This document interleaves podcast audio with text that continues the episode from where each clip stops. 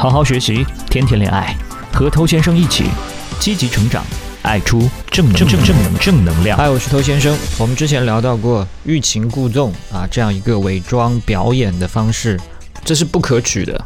你应该用更加真实的态度去面对。那今天呢，我们要讲另外一个很多人也在迷信、还在误会的一个方法，这个就是突然断联。什么是突然断联呢？就有很多人他们认为啊，我每天都去和喜欢的女生来保持联系，然后让这个女生越来越习惯我的这种联系，我和她的陪伴。然后呢，突然某一天我开始不联系了。好，那这个女生呢，她感觉到不习惯，她就会开始惦记我，甚至来主动找我。哎，你今天怎么没有找我聊天呢？那这个方式乍听下来的话，感觉还蛮科学、蛮有道理的样子，对不对？我不断的去重复一种行为嘛，让她接受嘛，慢慢形成习惯。那突然停止掉这个行为，他肯定就会想我呀。那很多人会怎么做呢？比方说，他每天都和这个女生说早安、晚安，然后故意有一天开始他不说了。还有的人每次跟妹子约会结束的时候，都会让妹子到家之后跟自己报一声平安。但某一天他故意没提。那这样真的有用吗？很多人照做了，什么都没有发生。没有去跟他说早安晚安，妹子压根儿就忘记这件事。你那天故意没跟他说报平安，可是妹子她也没有主动跟你报，所以这是怎么一回事？就行为的重复它并不是关键，那关键是什么？关键是价值。什么意思？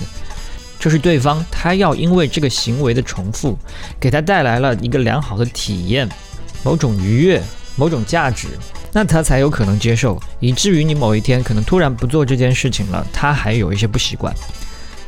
所以你和一个女孩子聊天聊了一段时间，突然不聊，她并不会惦记，而是你跟她聊天聊得很愉快，持续了一段时间，突然不聊，她才会惦记。只有对方获得良好体验，她心里面才会在意。那这种突然断联的方法呢？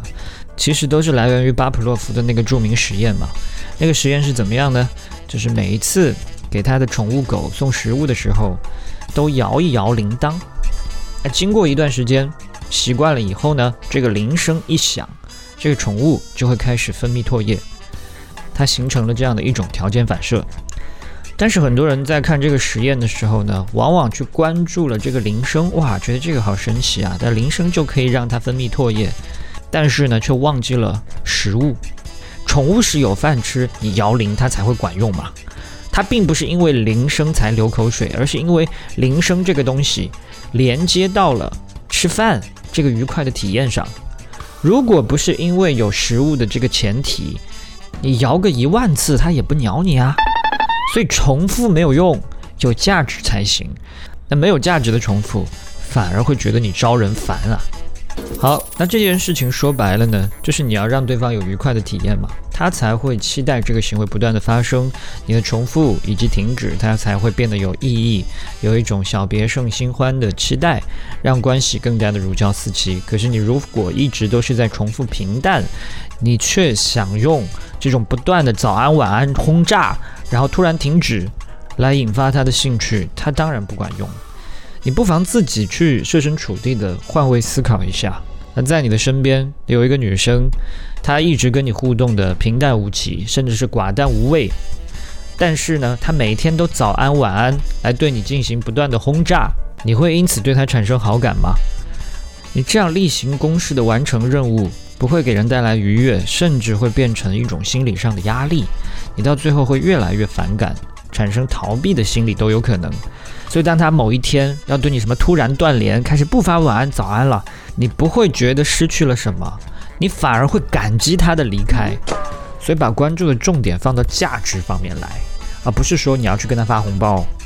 你聊天愉快，这是一种价值；你的情绪渲染，这是一种价值；你提供了一些有用的知识，这是价值；你分享了某种生活见解，这也是价值。通过你感受到了某些正面的能量，这也是价值。那当你这样去和人互动的时候，那你也不太需要什么突然断联这种方式去换来他给你的反应，因为当你越来越习惯的去向别人提供价值，你内在的心态就不会有那么匮乏，就不会花太多心思总想着从对方身上去拿反应了，好，我是头先生，那我们今天就聊到这。如果你喜欢我的内容的话呢，欢迎点击关注，在未来第一时间收获我提供给你的价。